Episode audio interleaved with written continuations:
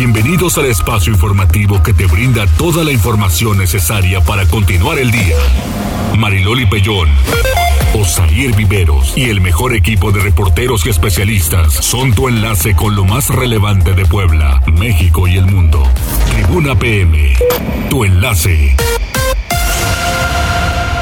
¿Qué tal? Muy buenas tardes. Un placer saludarles en este lunes. Iniciamos semana. Qué bueno que estemos juntos. 18 de octubre. Hay información importante. Osair, ¿cómo te va?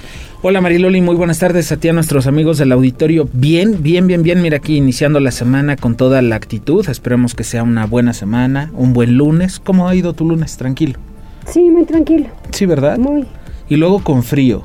Han bajado un poco las temperaturas, digo yo. Así es, así es. Pero bueno, todo bien. Hasta las 3 de la tarde aquí vamos a estar con las, con las noticias. Exacto. ¿Cómo nos comunicamos? Se pueden poner en contacto con nosotros al número en cabina 242-1312, la línea de WhatsApp 2223-903810 y si están en redes sociales, en Twitter nos encuentran como arroba noticias tribuna, arroba mariloli pellón y arroba viveros-tribuna o en Facebook Live ya estamos transmitiendo en las páginas de Tribuna Noticias, Código Rojo, Tribuna Vigila y La Magnífica, así que pues ya sabe, nos deja un mensajito más adelante, lo estamos compartiendo. Exactamente. Vámonos con las tendencias. Tribuna PM. Adelante, Arturo. Hola Mariloli, Osair, buena tarde. Pues ¿Qué tal, comenzamos las tendencias con una nota e información que sin duda alguna pues ha generado bastante polémica en redes sociales desde esta mañana y es que bueno, de acuerdo con el periódico Milenio, la Fiscalía General de la República habría ya presentado eh, pues un expediente en contra del expresidente Enrique Peña Nieto, del exsecretario de Hacienda Luis Videgaray Caso y del ex candidato presidencial por el PAN a la presidencia de la República, Ricardo Anaya, por el delito de delincuencia organizada ligado al caso de Odebrecht. Esto aún es información preliminar, dependiendo del medio que se consulte. eh, bueno, todos le están dando el crédito, claro, a Milenio, pero algunos están comentando que ya es un hecho que la fiscalía presentó las pruebas y el expediente. Hay otros más que están comentando que podría presentarlo en los próximos días. Pero bueno, sin duda alguna sigue siendo un tema polémico que también ya veremos en los próximos días qué es lo que sucederá, cuál será la respuesta que dé el presidente Andrés Manuel López Obrador, quien, bueno, esta mañana durante la mañanera únicamente eh, comentaba que desde que inició su gobierno, pues nunca se ha metido para juzgar eh, injustificadamente a alguien ni para liberarlo. Sin embargo, después de estas declaraciones, la gente pues comenzó a recordar lo que sucedió hace pues prácticamente dos años, el 17 de octubre, en Culiacán, Sinaloa, cuando, bueno, recordemos este operativo de las autoridades federales en las que Ovidio Guzmán, el hijo del Chapo, fue liberado después de haber sido capturado en su domicilio. Entonces ya también ahí está este, Sí. Este intercambio entre ambas partes, los que están a favor del presidente y de su administración, y claro también de los opositores, digo, principalmente en redes sociales. Bueno, pasando a otras noticias, también les comento, bueno, que este día se lanzaron nuevos productos de Apple, se informó cuáles serán estos, y primero que nada tenemos una nueva computadora, la cual, bueno, pues llama la atención porque tendrá un precio de casi 100 mil pesos va a costar eh, 93.999 y bueno, los precios de estas nuevas computadoras, como les comento, están entre prácticamente 94 mil pesos y los 53 mil pesos. Ya cada vez estas computadoras de Apple, bueno, pues han subido de costo, también están ofreciendo pues características que no son para la gente común, la gente de pie, sino es más bien para programación, para diseño gráfico. Pero bueno, sí llama mucho la atención que se ha elevado el costo significativamente respecto a las generaciones anteriores. Y bueno, también esta tarde en el evento de Apple, pues se presentaron unos nuevos audífonos que también pues son bastante llamativos. Estos pues no han tenido un incremento tan considerable en comparación a otros productos. Sí. Rondarán eh, por ahí de los 4.500 pesos para quienes deseen adquirirlos. Y bueno, ya para finalizar también con temas que tienen que ver con eh, las plataformas de streaming. Sin duda alguna el juego del calamar podríamos decir que es la serie del año. Mm. Nadie la esperaba, nadie se esperaba que, bueno, el impacto que iba a tener. ¿Ya lo viste? No. Ok, ¿tú? Dami, ¿Ya? ¿Tú? Sí. ¿Ya lo viste? Yo no, dos contra dos. ¿Ustedes ya la vieron? Tú ya, tú no. ¡Tres, tres! ¡Uh! Empatamos. Sí, bueno, ya consumidora de, de contenido asiático, por supuesto. Y bueno, eh, creo que ha sido una serie que nadie esperaba que tuviera un éxito como tal. Incluso el creador de la serie, bueno, pues había comentado que tuvieron que pasar, me parece que 10 años para que pudiera salir a la luz este proyecto. Y bueno, también algo que seguramente nadie esperaba y es el impacto mediático que iba a tener. Porque bueno, Netflix eh, informó hace unos días que se convirtió en la serie más vista de la plataforma con 111 millones de visualizaciones en tan solo 17 días y de acuerdo con el sitio Bloomberg, bueno, eh, podría generar ganancias por casi 900 millones de dólares. Sí, bueno, es que tan solo ahorita para las fiestas de Halloween, donde vaya a ver, es el disfraz. Ya conozco niños que ya lo pidieron. Sí, sin duda. Ya en las plataformas, yo creo que a la semana de que salió la serie ya estaban ofreciendo las máscaras, por ejemplo, los trajes. Sí, mira, Tomás no la ha visto, pero ubica, ubica de qué estamos hablando. Ese es el punto, ¿no? O sea, se ha, se ha hecho referencia, los memes obviamente también están a la orden del día. Pero fíjate que también otra parte que no han visto de pronto es toda la información que está saliendo de Corea del Sur. La serie es coreana. Entonces hablaban, por ejemplo, de las deudas que tiene la gente allá, que son deudas que sobrepasan sus ingresos, pero demasiado. tasas de interés de 300%, por ejemplo. La tasa de suicidio, por ejemplo, precisamente por esas deudas.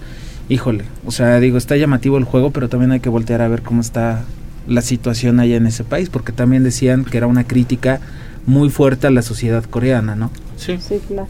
Sí, sin duda alguna ha sido una serie que nos ha traído y presentado una realidad a la que quizá no estábamos acostumbrados y quizá muchos no conocíamos porque pues sí hay mucha referencia cultural, pero bueno, también ha, sucedido con el tema de algunas bandas, de en este caso me parece que es K-pop, que también ha habido algunos casos de suicidio, de estrés entre estas bandas, principalmente por la explotación que existe, pero bueno, en realidad ha sido una serie que ha roto pues cualquier tipo de récord, seguramente los va a romper y creo yo que llama mucho la atención que sin tanta publicidad.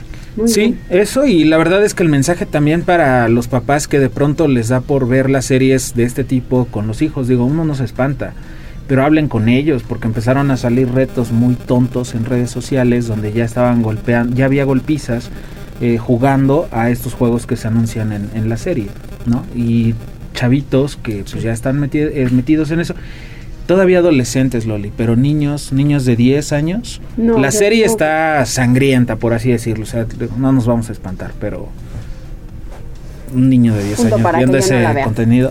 Muy bien. Pues muchas gracias, Arturo. que tengan una excelente tarde y excelente inicio de semana. Gracias. ¿No te gustan así? No. Tribuna PM. Continuamos en Tribuna PM y nos vamos con Pili Bravo porque iniciaron las mesas de diálogo con 23 organizaciones de vendedores ambulantes. El asunto es que ya hoy ya se pueden ver ambulantes en el centro histórico, aquí enfrente de la Secretaría de Comunicaciones y Transportes Pili. Terrible en el arroyo vehicular ya los puestos. ¿Qué cosa? Primero estaban en el en el parque y ahora ya en el arroyo vehicular. Yo ya acabo de, subir uno. Sí, es increíble.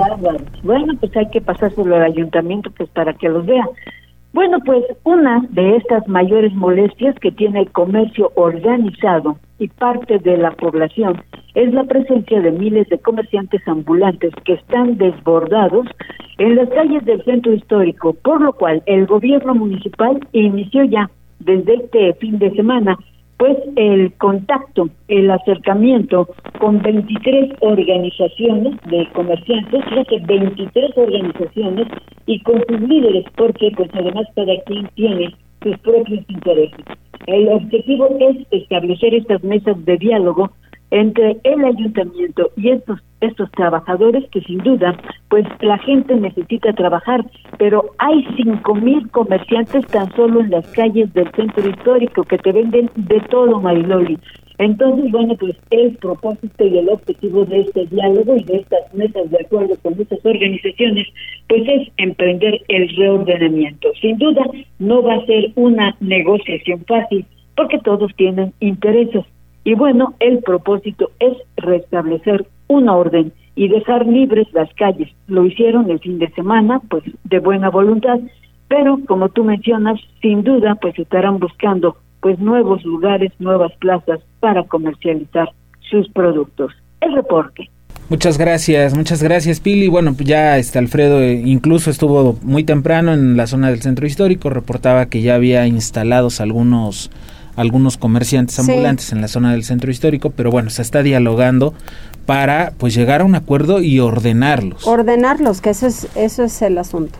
Vamos con Liliana Tecpanecatl porque el rescate de los barrios originarios será el desarrollo inmobiliario de los próximos 20 años. Esto lo afirmó el gobernador Miguel Barbosa en la rueda de prensa de esta mañana. Liliana, ¿cómo estás? Buena tarde. Hola, Osair, buenas tardes. Te saludo con mucho gusto, igual que el auditorio. Pues efectivamente, en el segundo día en que el gobernador habla sobre este gran proyecto. Bueno, pues él dio a conocer que próximamente se darán a conocer todos los detalles sobre el rescate de barrios originarios. El gobernador Miguel Barbosa Huerta aseguró que esta zona se convertirá en el desarrollo inmobiliario más importante de Puebla por los próximos 20 años. Él dijo que se tienen que establecer las bases de este proyecto que considera la intervención de 62 hectáreas, ya que a largo plazo esta zona llegará a tener tanto impacto como hoy goza la zona de Angelópolis. Escuchen. Para poder empezar a realizar las acciones que tengan que ver con este, lo que será el desarrollo inmobiliario de Puebla por los siguientes 20 años. Recuérdenme, 20 años. ¿Cuánto tiempo tardó el desarrollo inmobiliario en la Tliscayot? 20 años. Eso lo va a tardar. Hay que establecer las bases y va a ir acumulándose, acumulándose,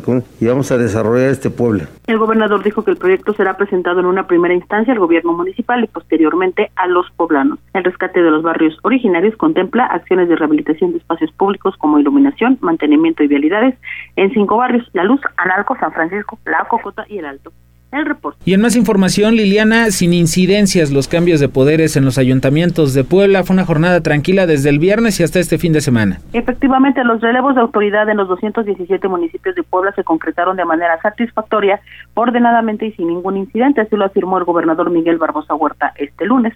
Solo mencionó los casos de Coyomeapan y Ahuehuetitla, cuyos alcaldes tuvieron que rendir protesta en sedes alternas a sus respectivas presidencias municipales. En este caso, el mandatario dijo que desde su gobierno se brindará apoyo político a los alcaldes de dichas demarcaciones y en general a todos los ediles que así lo requieran.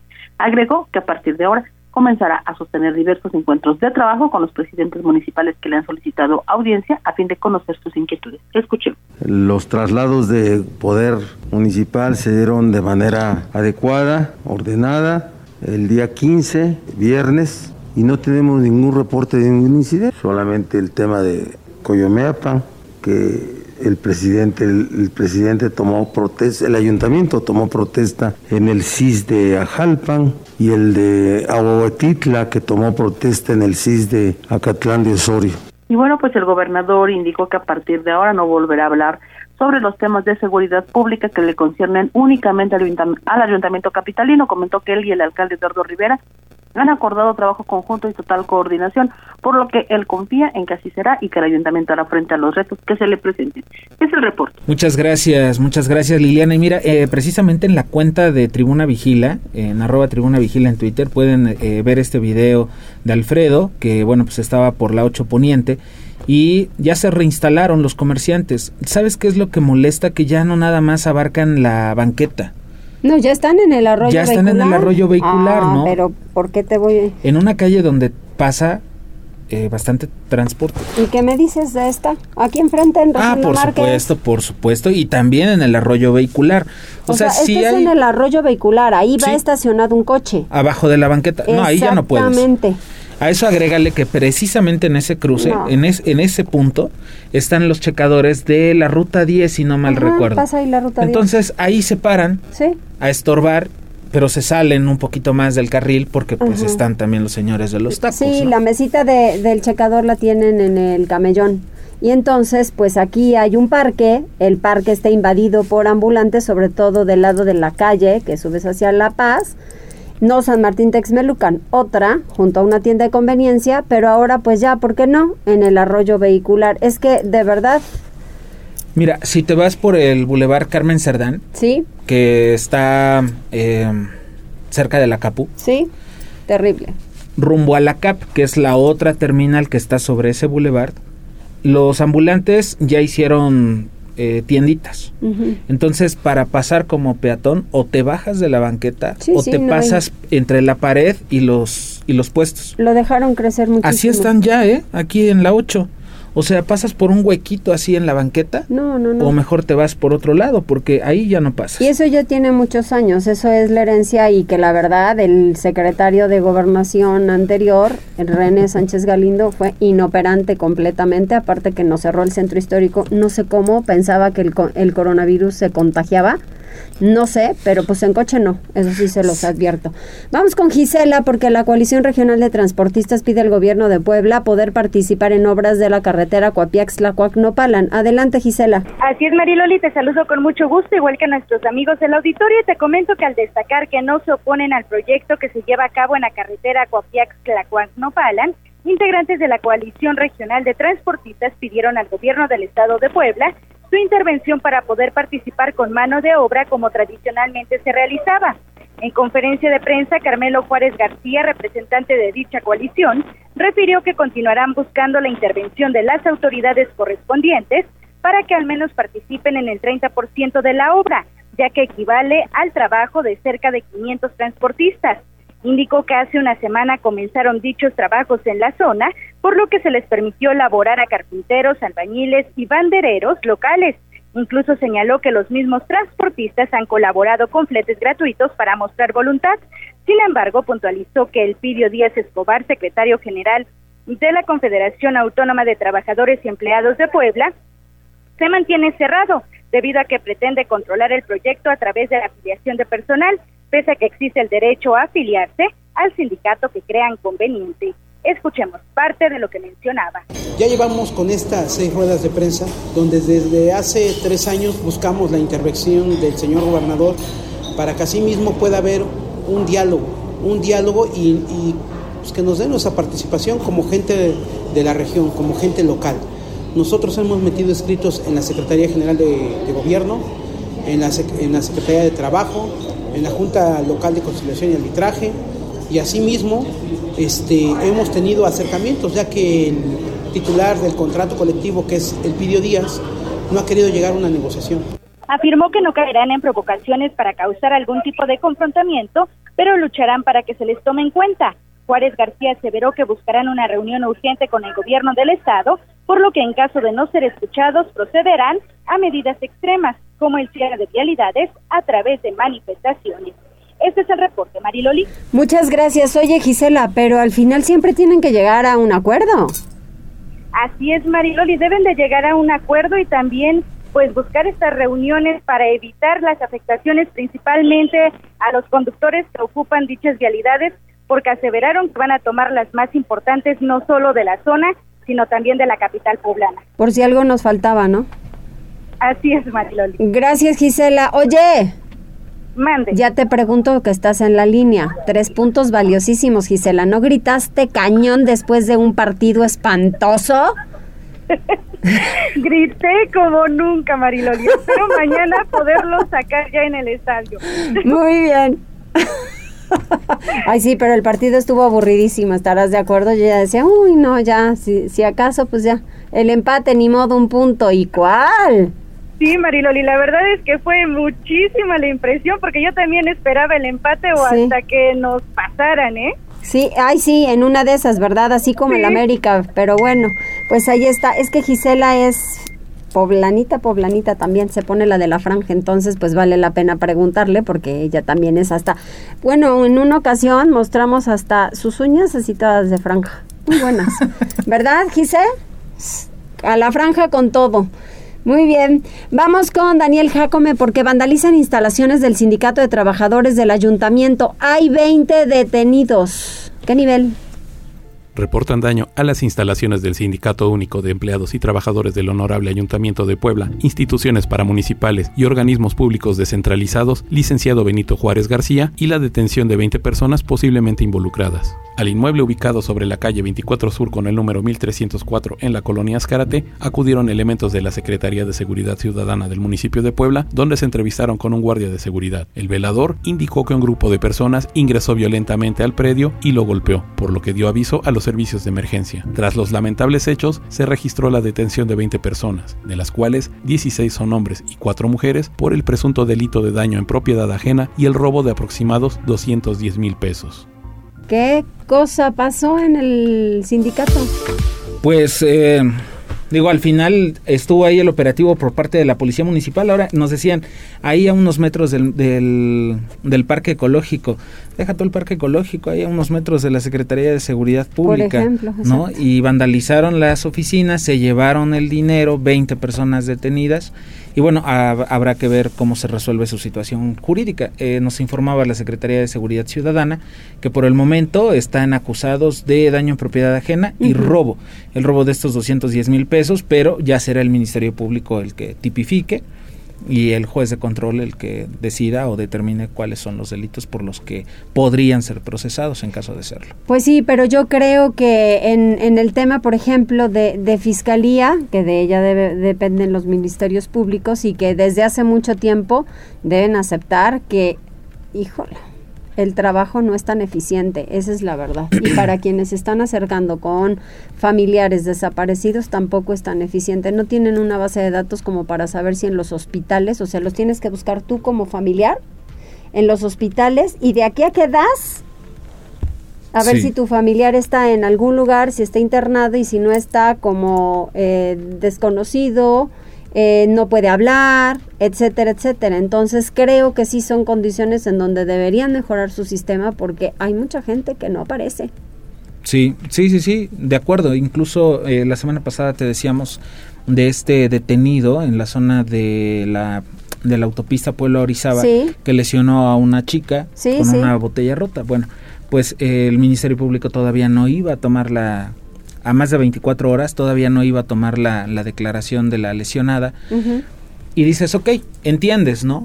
La intervinieron quirúrgicamente, está tomando medicamento, a lo mejor estaba sedada, pero tienen que tomar conocimiento de que la persona ingresó. Sí, claro. El trabajador social habla al Ministerio Público, oye, tengo el ingreso de una persona en esas condiciones, Eso con una es. lesión, y por lo menos vas y tomas eh, los datos de que ya ingresó la persona, ¿no? Pero no esa actitud como de, ah, pues ahorita ni puede declarar, mejor ahí voy después cuando No, no, despierte". no, no, no, no, no. Y aparte en los hospitales, por ejemplo, persona que ingresa, persona a quien la necesitan atender, no sé en dónde, sea en urgencias o sea en un pabellón, sea donde sea, o en un piso, que en algunos lugares es así, ¿no? ¿Y cómo voy a creer que no puedan tener las características de una persona que acaba de ingresar cuando no lleva familiares? Tienes que reportarlo a la fiscalía, ¿estás de acuerdo? Sí, sí, sí, sí, eso se hace por parte de trabajo social. Pues hombre, les hace falta mucho trabajo social aquí en Puebla. Mientras tanto vamos a hacer una pausa, 14 horas con 25 minutos, regresamos enseguida. Enlázate con nosotros. Arroba Noticias Tribuna en Twitter y Tribuna Noticias en Facebook. Ya volvemos con Tribuna PM. Noticias, tendencias y más. Estamos de regreso. Tribuna PM, tu enlace. Las manos quietas, ¿eh? Manos Sí. quietas, por favor. Dice. La, la canción como de los ochentas, ¿no? Más o menos. Sí. Sí, sí, sí, es de 80, ¿no?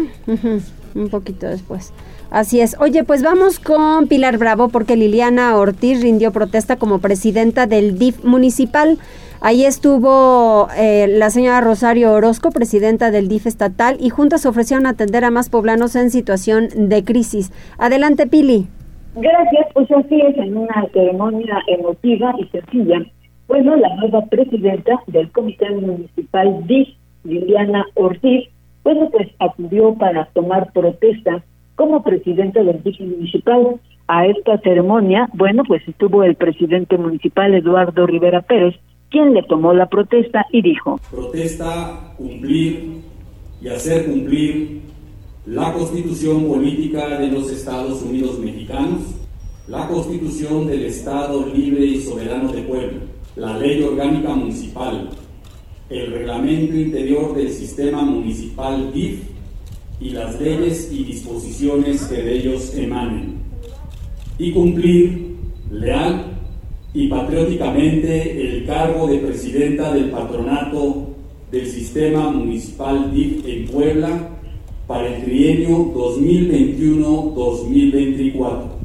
Si así sea, que el se lo premie y si no, que se lo demande.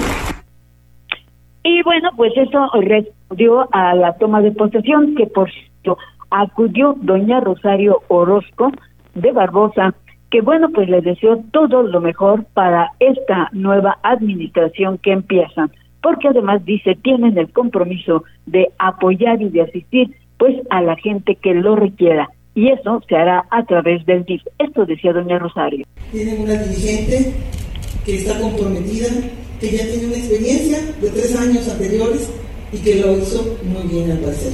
Tiene un esposo que la respaldará y eso es muy bueno, muy bueno porque una familia nos apoya siempre. Nosotros en el sistema DIF no podríamos hacerlo si no tuviéramos el apoyo de mi esposo que está comprometido.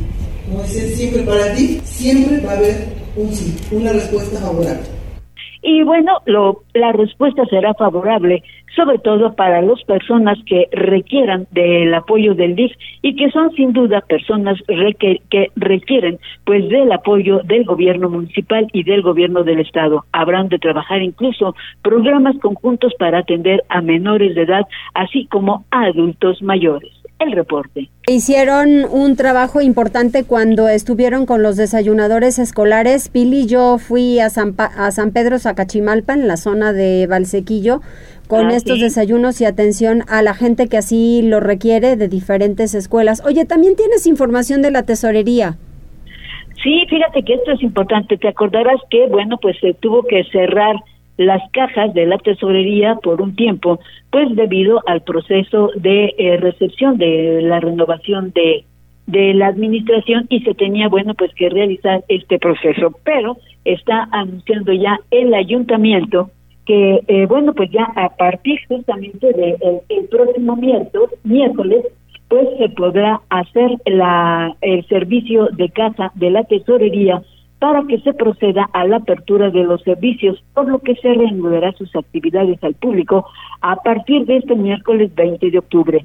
A través de un comunicado se hace saber que la tesorería atenderá horarios amplios y además en 17 puntos de cobro que están en funcionamiento, estarán en funcionamiento a partir de la mitad de la semana. Y esto, bueno, pues es importante porque pues así la gente podrá cumplir con sus respectivos pagos que no pudo hacer desde la semana pasada pero que ahora, bueno, pues ya se podrán efectuar directamente en la tesorería o en estos 17 puntos que se está haciendo. Ese reporte. Fíjate, Pili, que ante esa situación, pues bueno, viene un, un periodo especial ahora de pago de predial y limpia en el ayuntamiento y que será también para recaudación de, de los impuestos, ¿no? Pues se va a requerir de mucho dinero, ¿no? Porque el ayuntamiento sin duda pues necesita, no creo que se haya dejado mucho en caja la administración anterior, ¿no? Y bueno, pues se va a requerir recursos, sobre todo porque vienen pagos importantes que hacer, ¿no? Viene el fin de año, eh, entonces, bueno, pues se requiere. Además, por ejemplo, bueno, pues algunas áreas necesitan, por ejemplo, en el ámbito de seguridad, patrullas, que están, algunas pues em, existen, pero no tienen llantas, en fin, necesita mucho dinero el ayuntamiento para cerrar la, por lo menos el año, ¿no? Y bueno, pues ya estarán elaborando el presupuesto para el 2022. Pues según les habían dejado poquito más de 300 millones de pesos en eso están, están haciendo el arqueo para ver si, si es de veras este dinero o pues simplemente era palabras. O en papeles. Muy bien, gracias Pili. Gracias. Vamos con Liliana Tecpanecatl, porque en Puebla más de 3.000 jóvenes y adolescentes de entre 12 y 17 años tienen alguna comorbilidad y son obviamente candidatos a recibir la vacuna COVID. Liliana, adelante. Gracias, Osair. De nueva cuenta los saludo con gusto. Pues fíjate que en el estado de Puebla existen 3.056 menores de edad entre 12 y 17 años que presentan alguna comorbilidad al coronavirus y por lo tanto integran el censo de los jóvenes y adolescentes que son candidatos a ser parte de la población inmunizada, informó el secretario de Salud Antonio Martínez García. Agregó que hasta ahora no hay fecha para el inicio de la vacunación contra el coronavirus para este sector de la población. Sin embargo, dijo que el censo de los menores de edad en condición de vulnerabilidad frente a la pandemia ya se hizo llegar a las autoridades federales para que próximamente se envíen las dosis necesarias para la inoculación. Escuchemos que aún no nos da fecha. Lo que sí ya nos solicitó es nuestra base de datos de todos los eh, poblanas y poblanas de 11 a 17 años comórbidos, pero aún no tenemos fecha. En Puebla, las principales comorbilidades entre menores de edad son obesidad, anemia, cáncer y enfermedades cardíacas y del hígado. Sobre los poblanos que ya han sido vacunados y que son menores de edad. Dijo que son 18 y pudieron obtener el biológico gracias a que contaban con una orden del juez para ello. Finalmente, respecto del reporte COVID del viernes pasado al corte de este domingo, se registraron 397 nuevos contagios de coronavirus, así como 41 defunciones para un acumulado de 120.818 contagios y 15.674 muertes en lo que va de la pandemia. Es el reporte. Oye, Liliana, al parecer y están los comentarios así, que en Puebla Capital estuvo bastante bien esto de la vacunación, me refiero a la afluencia de los jóvenes para participar en, esta, en este proceso de vacunación. Ahora en zona conurbada también muy bien y en algunos lugares mucho más coordinación y agilidad. Pero en zonas del volcán Popocatépetl, no sé por qué la gente no quiere ir. Pues creo que también es un asunto un tanto cultural Mariloli, es un tema que viene como de arraigo, ¿no? Hay gente que, que este, sigue yendo con la pinta de que pues las vacunas son algo nocivo, que nos quieren controlar a ellas y demás.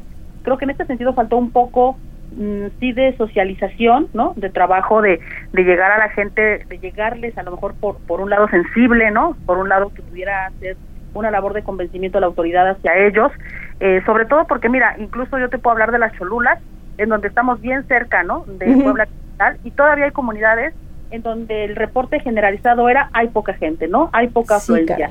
Tú escuchabas hablar a las personas y de pronto sí te decían, no, no, pues yo no voy a ir, es que a mí me da flojera, yo ni creo en eso, eso no existe, ¿no? Y de veras, estamos bien cerquita, ¿no? Y hay gente que no necesariamente mm, basa sus dichos en la ignorancia, es gente que, que, sabe, pues, ¿no? Que, que tiene una participación activa en la vida social de sus comunidades y demás, y aún así les cuesta mucho trabajo. Creo que ahí sí a lo mejor faltó un poquito más de una campaña muy bien dirigida a estos sectores por parte de las autoridades.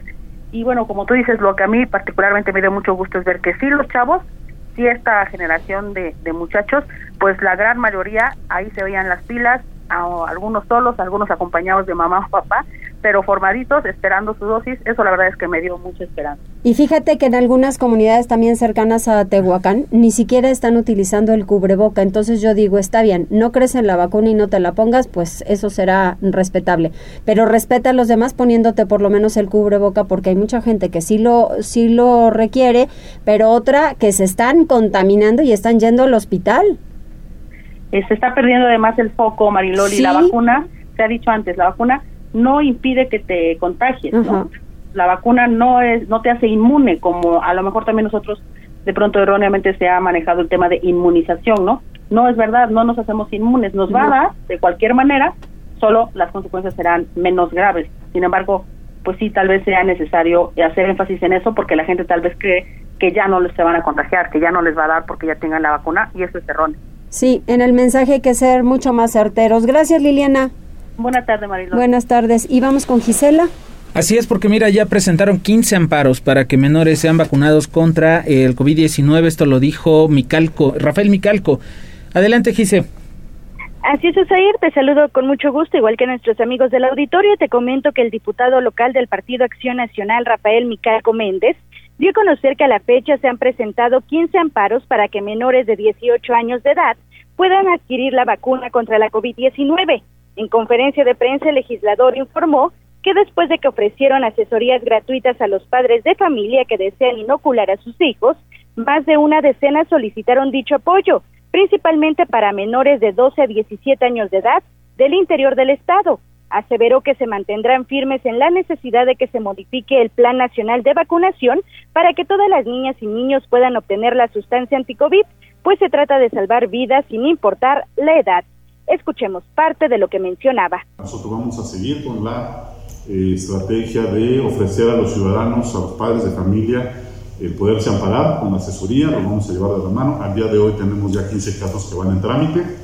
Vamos a incrementar con las redes y a través de algunos medios este, esta información para que se acerquen los padres de familia y pues, finalmente se les garantice eh, pues esa vacuna a ese rango de edad, porque el presidente de la República dice, su argumento es que esa, es, esos niños no tienen tanto riesgo como los adultos, y seguramente, pero finalmente son eh, niños, estamos hablando de vidas, y aunque sea una vida, aunque sean 100 vidas, pues vale la pena por ellos modificar ese plan de vacunación. Mical Coméndez refirió que el negarse a vacunar a esos grupos de menores de edad no es correcto, pues pese a la justificación de, la que, de que la Organización Mundial de la Salud no ha avalado las vacunas, países como España, Estados Unidos, Canadá, China y más ya la han aplicado. Este es el reporte, Osair.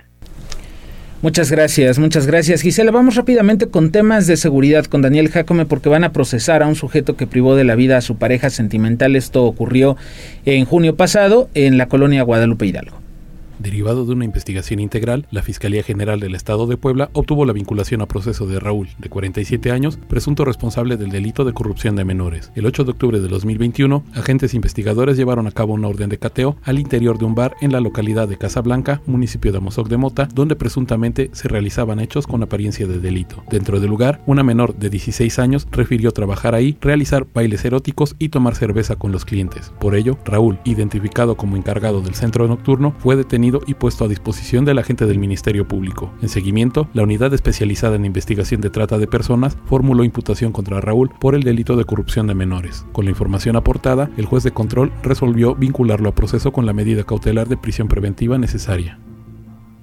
Además de todo, como parte del operativo 100, policías municipales detuvieron a dos sujetos relacionados con el robo a Electra la Secretaría de Seguridad Ciudadana del municipio de Puebla logró la detención de dos hombres presuntamente relacionados en un robo contra sucursal Electra, ubicada en el primer cuadro de la capital. Durante un patrullaje en la avenida de la Reforma, policías municipales se percataron de la presencia de un empleado de dicha tienda, quien solicitó apoyo para detener a dos sujetos, a quienes señaló como responsables de sustraer equipos telefónicos en complicidad con otros sujetos. Con base en la información recabada, los uniformados iniciaron de manera inmediata la persecución de los probables responsables. Lo anterior permitió la localización y detención de Alejandro, de 29 años de edad, y Víctor, de 23, en inmediaciones de la avenida 8 Poniente y del barrio del Tamborcito, respectivamente. Durante la intervención a cargo de la Policía Municipal, se logró el aseguramiento de una motoneta itálica color negro, así como la recuperación de 35 equipos de telefonía móvil. Por lo anterior, ambos varones quedaron a disposición de la autoridad ministerial para continuar con las indagatorias correspondientes.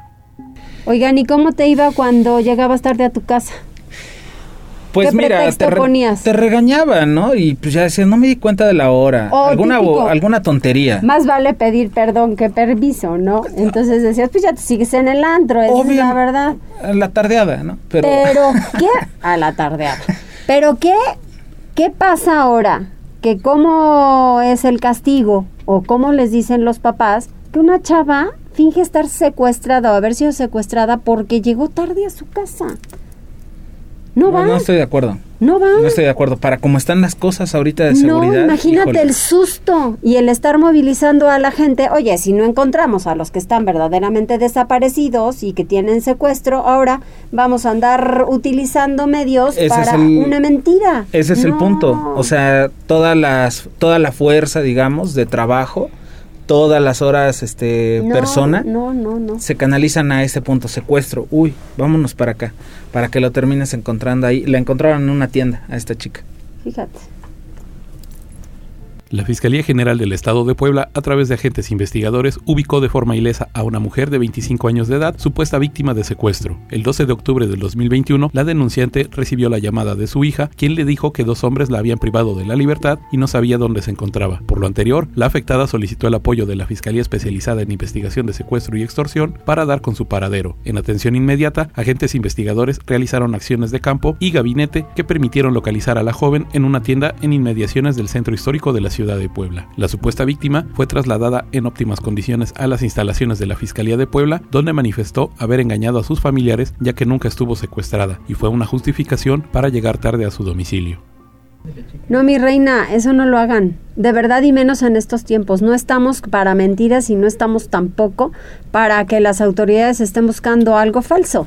De verdad no porque yo sé cómo está padeciendo muchas personas que no encuentran a su familiar y es que ahora dicen, ¿cómo de verdad es, es, es en serio que se lo tragó la tierra esta, esta frase? Y no lo encuentran. Y es horrible. Eh, sin, sin demeritar, Mariloli, eso con un varón, eh, la persona a la que te refieres ya es una persona grande, pero imagínate con una chica. O sea, pues no tan grande, pero tiene una deficiencia mental. Entonces imagínate que algo le esté sucediendo porque debe tomar su pastilla y no puede regresar a su casa porque se perdió.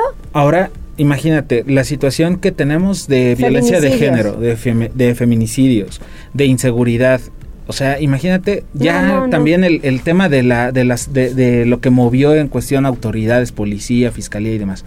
Los papás la angustia. Qué angustia, claro, porque Hijo. te imaginas siempre, siempre cuando alguien nos habla, imagínense a la madrugada, no te imaginas algo lindo, siempre te imaginas lo peor. Entonces, pues ahí Sí. vamos, no estamos de verdad para este tipo de situaciones. Por favor, no lo hagan. Sí, pues ya mejor llegas y se me hizo tarde. Sí, se me- no, habla. Me puedo quedar más tiempo y papás, pues sean un También. tantito flexibles y estén ahí vigilando. Pero llegar a estos términos, de verdad que no. Vamos a hacer una pausa y regresamos enseguida.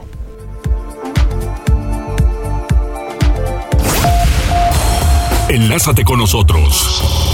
Arroba Noticias Tribuna en Twitter y Tribuna Noticias en Facebook. Ya volvemos con Tribuna PM. Noticias, tendencias y más. Estamos de regreso. Tribuna PM, tu enlace. Es el lunes, ¿no? Total, no hay pretexto. A ti que te encanta la bailada. Sí, sí, sí. Oye, vamos con los autos chocolate. Sí, fíjate que la regularización de esto de este tipo de autos afecta a la industria automotriz local, dice el gobernador Miguel Barbosa, esto a propósito del anuncio que se hizo por parte del gobierno federal, Liliana. Efectivamente, Osair, el gobernador Miguel Barbosa Huerta señaló que el programa recientemente anunciado por parte del gobierno federal para la regularización de los autos extranjeros que circulan en el país es controvertido y admitió que afecta al mercado automotriz local. Indicó que en todo caso este programa no es necesario para Puebla ya que en la entidad no hay un padrón muy grande de unidades en esta condición, a diferencia de los estados fronterizos en donde sí es de vital importancia darle certeza jurídica a los propietarios de estos autos comúnmente llamados chocolate. Escuchemos. Son acciones controvertidas, sin duda. La reclaman en contra la industria automotriz. Afecta a la venta de carros nuevos, afecta a la venta de carros usados nacionales, sin duda que sí. Provoca inseguridad jurídica para quien- quienes adquieren ese tipo de vehículos, pero también conforman una realidad en los estados fronterizos. Yo creo que Puebla no necesita un asunto de regularización de vehículos, de vehículos extranjeros. Tras la crisis económica derivada del coronavirus, el gobernador dijo que es necesario implementar acciones que incentiven la compra de autos nuevos o usados, pero del país, a fin de aportar a la reactivación del sector. Es el reporte. Muchas gracias, Liliana. Y tenemos más Daniel. información de seguridad. Sí, por corrupción de menores, un sujeto de 47 años, bueno, pues fue detenido y ya está tras las rejas.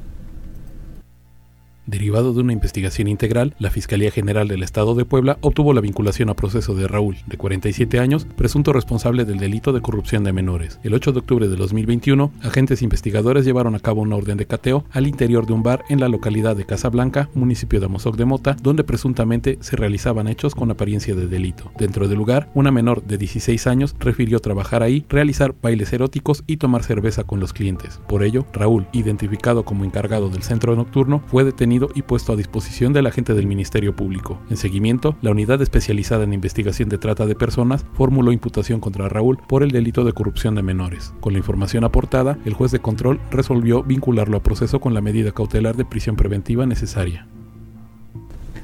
Muchas gracias, esa es la información que tenemos y ya también tenemos saludos a través de redes sociales, Mariloli. ¿Qué dicen? Mira, vamos, vamos con los mensajes. Connie Ángel, que ya se está reportando. Miguel Ángel Pérez dice, hola Mariloli, buena tarde, ya comiendo. Franja de Metal dice ya comiendo, pero ah, bueno, más adelante dice. Franja de Metal, saludos, buen inicio de semana. Dice, por eso me cae bien Gisela y mañana ganamos otra vez. Vamos Puebla. Diana Yea dice, buenas tardes equipo, saludos. Y Miguel Ángel Pérez dice, Mariloli, mañana gana el Puebla. Ojalá. Dice, ya estuvo bueno de que, nos, eh, de que no nos sorprenda si gana el Puebla. Hay que exigir un equipo para pelear un campeonato. Ya estuvo de que seamos eh, tema de burla o un equipo de relleno. Exacto, Está, tienes está toda muy la molesto, ¿eh? razón. Ya basta, sino, sino que se vayan. Y que venga gente que tenga ganas. Eh, qué coraje da. Exacto. Qué coraje da. ¿Vieron el comercial de ESPN? Eh, no, no lo... Yo lo tomo a burla. Ay, lo tomaste a burla, pero tan siquiera nos consideran, se ponen la del Puebla. En otros ni pintamos, hijo. La verdad, ¿no? ¿No lo has visto? No. Ah, pues, ay, de todas formas, la chica que dice, ay, el del América y nada más hace la de Cuauhtémoc, entonces ni te molestes. Al final nos incluyeron, date de santos. Y bueno, tenemos un, un servicio social, digo, para todas las personas que puedan apoyar. Se está eh, solicitando sangre tipo A positivo para plaquetas, esto en el Hospital San José del Instituto Mexicano del Seguro Social, para Pedro Guadalupe Ramírez Barragán. Entonces, por favor, si alguien puede apoyar, tiene que ir al Hospital de San José del IMSS para, este, bueno, pues eh, preguntar por esta persona, Pedro Guadalupe Ramírez Barragán. Es sangre tipo A positivo para plaquetas.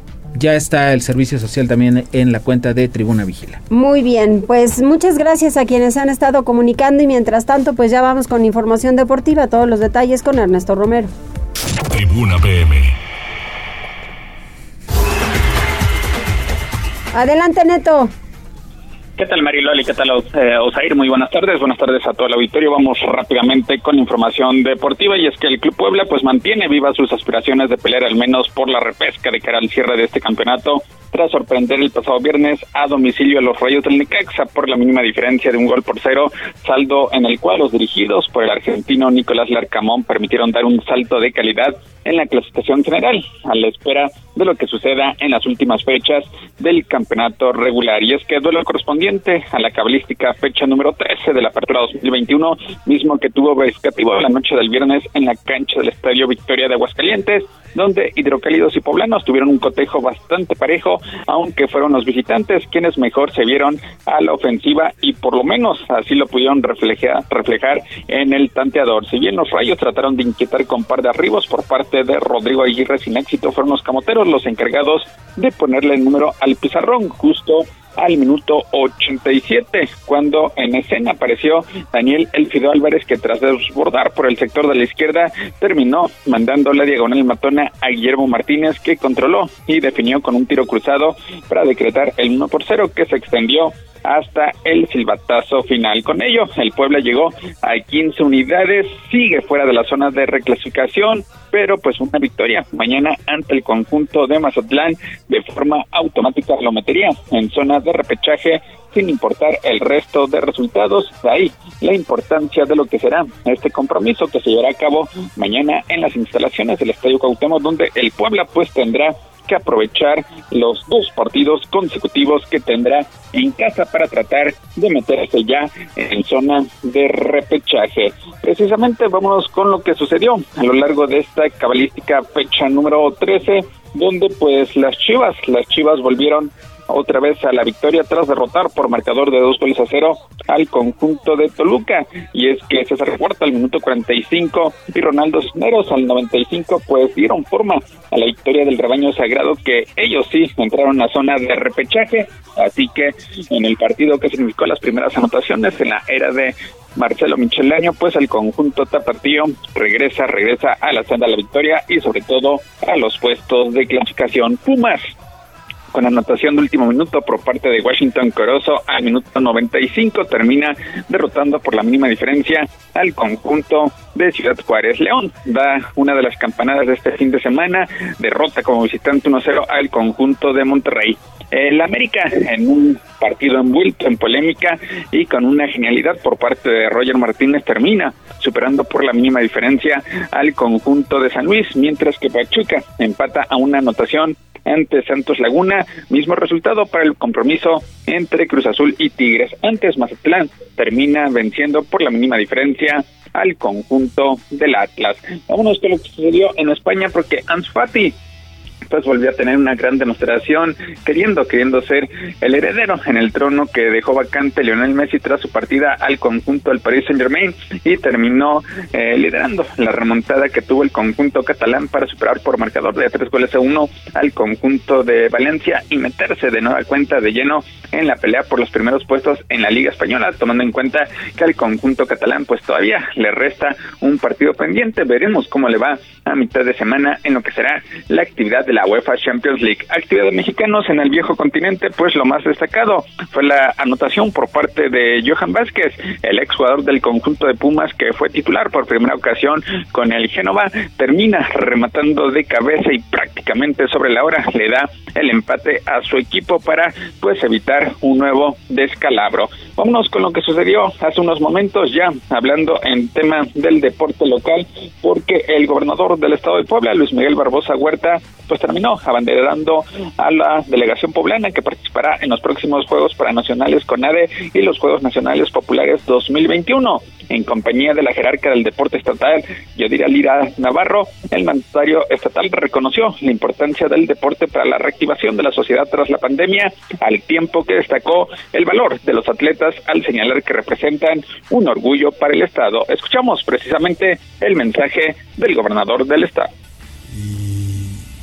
Con reconocimiento a su disciplina, a su esfuerzo, eh, que los ha hecho que la clasificación para participar en eventos nacionales recaiga en ustedes. Ustedes son ya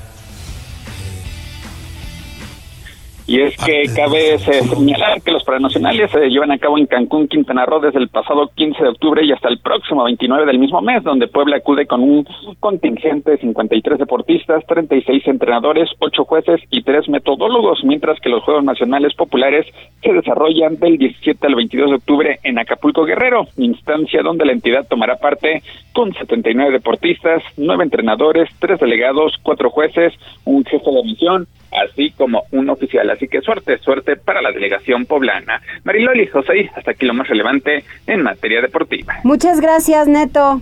Saludos, muy buenas tardes. Buenas tardes. Pues ya son las 3 de la tarde en punto, llegamos al final de Tribuna PM. Muchas gracias, Mariloli. Que estén muy bien, cuídense mucho. Excelente inicio de semana, hasta mañana.